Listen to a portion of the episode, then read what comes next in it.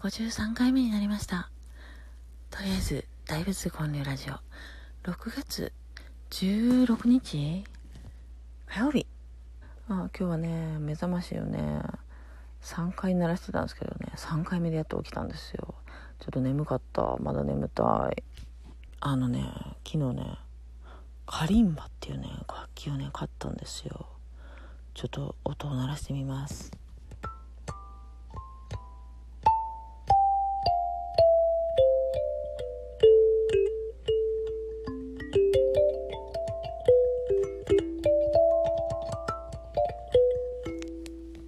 なんかあの可愛い音でね可愛い楽器なんですよね、まあ、前からちょっと気になっててよく Facebook の広告とかで出てくるんですよね。でそれで見てたら56,000円とか2万円とかねそういうの見てたんですよ。でも昨日ロフト行ったんですよ梅田のね。で島村楽器。そこで見とったらねめっちゃ安いんですよ。3000ちょいぐらい、うん、もうつい買っちゃいましたね。結構ね楽器はねあのいろいろね買ってしまうんですよ。まあほんまは一番欲しいのねグランドピアノなんですけどねなかなか買えないですからね。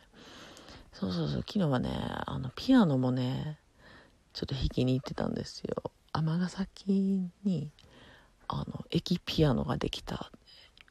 駅ピアノというかねあの阪神尼崎駅前に尼崎観光案内所っていうのがあってそこにピアノ置いてあるってでそれをちょっとね弾きに行ったんですけどね。まああんま、うん、あんま弾きやすいピアノじゃなかったな。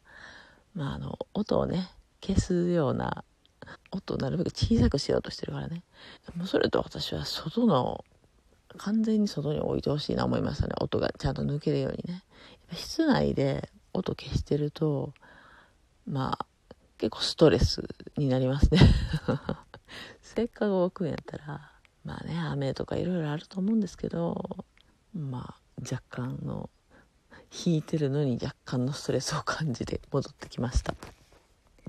なんかあの楽器はね音符？音符っていうか、まあ、楽譜が読めないですけど、まあ、そこそこね吹ける何でもね吹こうと吹けたりとかまああのそれはホルンをね中学の時吹奏楽部でやってたんでで、まあ、ピアノも弾けるし、リズム感もあるんで何でもねできる 自信があるんですよ。でもその割にねあのちょっと吹くのがしんどいとかねだとすぐ諦めちゃうんですよ。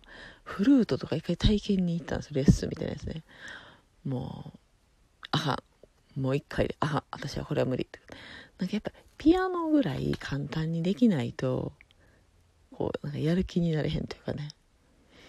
あとあれあれあれあれあトランペットや。そうホルンできるからまあもうちょい簡単なんちゃう思ってねトランペット買ったんですけどね。